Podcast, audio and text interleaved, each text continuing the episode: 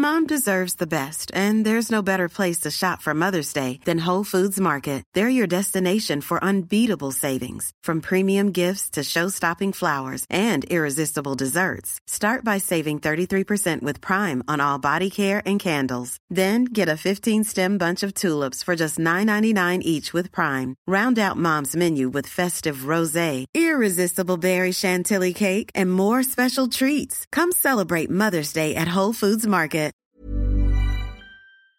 La tension monte entre l'Iran et le Pakistan après des frappes des deux côtés qui ont fait plusieurs morts ces derniers jours. Alors que se passe-t-il? Faut-il s'inquiéter de l'ouverture d'un nouveau conflit dans le monde? Salut c'est Hugo, j'espère que vous allez bien et c'est donc le sujet à la une des actualités du jour. Alors l'affrontement que l'on va évoquer aujourd'hui oppose deux pays. On a d'un côté donc l'Iran. L'Iran c'est donc un pays d'Asie de l'Ouest situé au Moyen-Orient, ennemi juré des États-Unis, soutien du Hamas ou encore du Hezbollah, le mouvement islamiste libanais. Et eh bien, il y a son pays voisin, le Pakistan, un pays situé en Asie du Sud. Alors il y a une forme de symétrie assez particulière dans cette situation, je vais vous expliquer. En fait, ces deux pays, l'Iran et le Pakistan, s'accusent régulièrement l'un et l'autre de permettre à des groupes rebelles d'opérer depuis le territoire de l'un ou de l'autre, donc, pour attaquer le pays voisin. Le Pakistan va donc accuser l'Iran d'héberger des rebelles anti-Pakistan qui opèrent ensuite des attaques contre le Pakistan, et donc réciproquement, sachant que tout cela se passe surtout à la frontière entre les deux pays. Or, ce mardi soir, nouvelle information, l'Iran a donc mené une frappe aérienne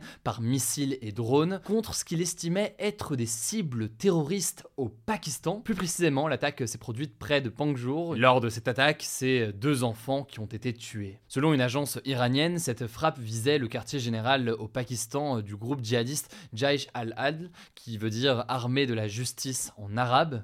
Groupe est considéré comme une organisation terroriste par l'Iran mais aussi euh, par euh, les États-Unis. Il a mené plusieurs attaques en Iran ces dernières années, et notamment euh, en décembre, lorsqu'il a attaqué un poste de police, faisant 11 morts. Mais alors, comment a réagi le Pakistan à cette frappe sur son territoire? Eh bien, le Pakistan a qualifié cette attaque, je cite, de totalement inacceptable.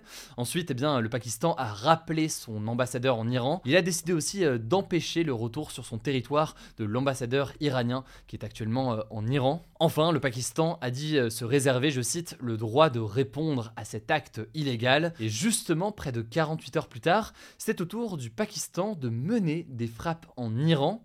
Des frappes qu'il estime être menées contre des caches terroristes situées dans la province iranienne. Selon un communiqué du ministère pakistanais des Affaires étrangères, le Pakistan aurait décidé d'agir, je cite, au vu de renseignements crédibles sur d'imminentes activités terroristes à une large échelle. Ces frappes en Iran ont fait au moins 9 morts, dont 3 femmes et 4 enfants, selon euh, des médias d'État. C'est donc des frappes et des tensions assez inédites où chacun donc se renvoie la balle et accuse l'autre eh d'héberger des terroristes ou des groupes armés qui leur sont euh, hostiles. Alors face à cette montée de tensions et de frappes successives, la Chine a tenté euh, de se placer en tant qu'intermédiaire de médiation donc entre l'Iran et le Pakistan pour, je cite, jouer un rôle constructif pour apaiser la situation. Mais tout cela se fait aussi euh, dans un contexte plus général de tensions dans cette région au Moyen et au Proche-Orient, avec au-delà de la situation évidemment en Palestine et à Gaza, une situation aussi entre Israël et le Liban, mais aussi une situation au niveau de la mer Rouge, avec en l'occurrence des rebelles outils qui viennent du Yémen, qui mènent des frappes contre des navires commerciaux, eh bien en soutien à la Palestine. Et ces mêmes outils du Yémen sont soutenus par l'Iran. Vous l'avez compris donc, c'est un moment de tension important et pas toujours d'ailleurs très facile à cerner, j'en suis assez conscient dans la période actuelle. On va donc prendre le temps aussi dans les prochains jours d'analyser tout ça et notamment la question de la place des États-Unis, mais aussi de la place de l'Iran dans cette région et des conflits importants depuis des années, mais qui sont encore présents euh, aujourd'hui. En tout cas, je vous mets des liens en description si vous voulez en savoir plus. Je vous laisse avec Blanche pour les actualités en bref et je reviens juste après. Merci Hugo et salut tout le monde. On commence avec cette actu. Ce jeudi, les organisations Alliance et UNSA Police, des syndicats de police, ont appelé les policiers à se mobiliser partout en France pour une journée noire. L'idée, c'était d'avoir une activité minimum, donc de n'intervenir que sur appel, mais sans initiative. Alors pourquoi cette mobilisation des policiers? Eh bien, ils réclament des mesures exceptionnelles pendant la période des Jeux Olympiques prévus cet été. Concrètement, les syndicats souhaitent des primes pour tous les agents, allant jusqu'à 2000 euros, des garanties sur les droits au congé d'été et que leurs heures supplémentaires soient payées et défiscalisées donc déduite d'impôts, dès le départ de la flamme olympique. Enfin, il réclame un accompagnement social, notamment sur la question de la garde des enfants. Alors les trois principales organisations de défense des gardiens de la paix ont été reçues ce lundi par le ministre de l'Intérieur Gérald Darmanin. 500 millions d'euros devraient être débloqués selon une source citée par l'AFP.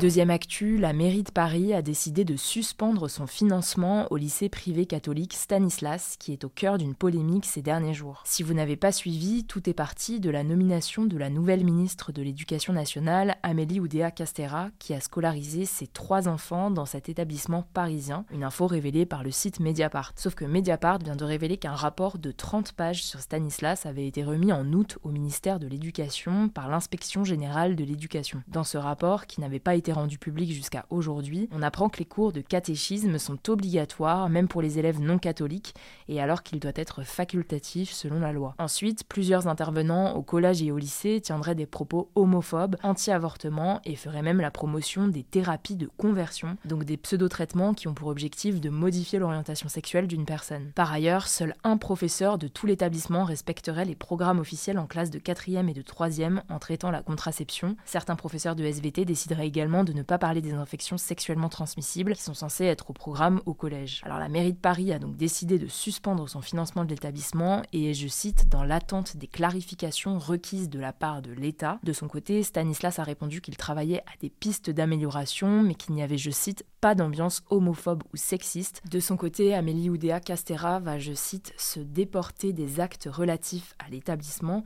ce qui veut dire en gros qu'elle ne sera plus impliquée dans les procédures qui concernent Stanislas. La ministre avait notamment promis que Stanislas ferait l'objet d'un plan d'action suivi avec rigueur. On vous tiendra au courant. Troisième actu, l'association de défense des animaux L214 a dévoilé des images, je cite, dignes d'un film d'horreur tourné dans un abattoir en Mayenne où l'on voit des vaches en train d'être découpées alors qu'elles sont encore vivantes. Il faut savoir qu'en France, il y a des règles très strictes sur l'abattage des animaux et en l'occurrence, les animaux doivent être étourdis avant l'abattage, sauf exception pour des abattages rituels. Alors ces accusations ont été démenties par la ville de Craon, responsable de l'abattoir, et de son côté, la préfecture de Mayenne affirme que les installations présentées dans la vidéo ne sont pas celles actuellement en service. En tout cas, L214 a porté plainte pour sévices et cruauté, mais également pour mise en danger de la vie d'autrui pour les infractions commises par l'abattoir envers ses salariés, car ils sont dans cette situation potentiellement en danger. Quatrième actu, en Équateur, un pays d'Amérique du Sud, le procureur qui était chargé d'enquêter sur l'irruption d'hommes armés sur un plateau télé a été assassiné ce mercredi. Alors ce n'est pas la première fois que les procureurs sont ciblés par les organisations criminelles à cause du trafic de drogue. Plus d'une vingtaine de gangs menacent régulièrement les procureurs et les politiciens en Équateur. En juin dernier, un autre procureur avait été tué par des criminels. Ce meurtre, il intervient dans le contexte de l'évasion de prison de l'ennemi public numéro 1 en Équateur, Adolfo Macias,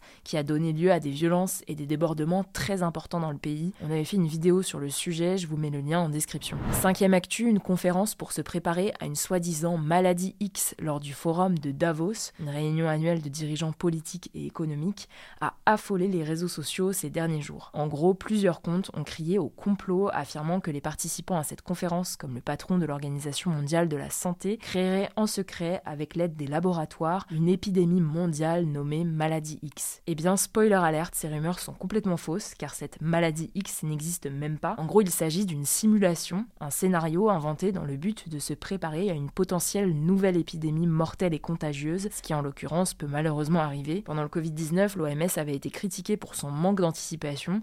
Cette table ronde vise donc à remédier à ce problème. Dernière actu, c'est une bonne nouvelle, la vaccination pour le Covid-19 a permis d'éviter 1,4 million de morts en Europe et en Asie centrale, selon une étude publiée ce mercredi par l'OMS. Concrètement, les vaccins auraient permis de réduire le nombre de décès de 57% entre décembre 2020, la date du début de la vaccination, et mars 2023. Pour vous donner une idée, les premières doses de rappel, administrées chez les patients les plus fragiles comme les personnes âgées quelques semaines avant le variant Omicron, ont permis de sauver à elles seules 700 000 personnes en Europe. Voilà, c'est la fin de ce résumé de l'actualité du jour. Évidemment, pensez à vous abonner pour ne pas rater le suivant, quelle que soit d'ailleurs l'application que vous utilisez pour m'écouter. Rendez-vous aussi sur YouTube ou encore sur Instagram pour d'autres contenus d'actualité exclusifs. Vous le savez, le nom des comptes, c'est Hugo Décrypte. Écoutez, je crois que j'ai tout dit. Prenez soin de vous et on se dit à très vite.